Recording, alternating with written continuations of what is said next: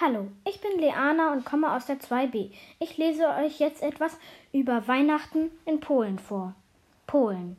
In Polen hängen am Weihnachtsbaum bunte Kugeln und Lichter und natürlich auch Lametta.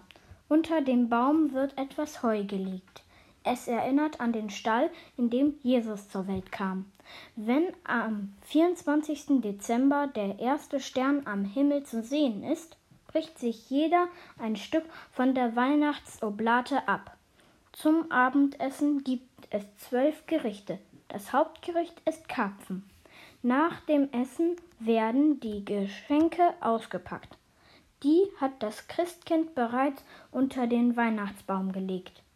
Um Mitternacht gehen alle in die Kirche. Die Leute wünschen sich Bojego Narodzenia.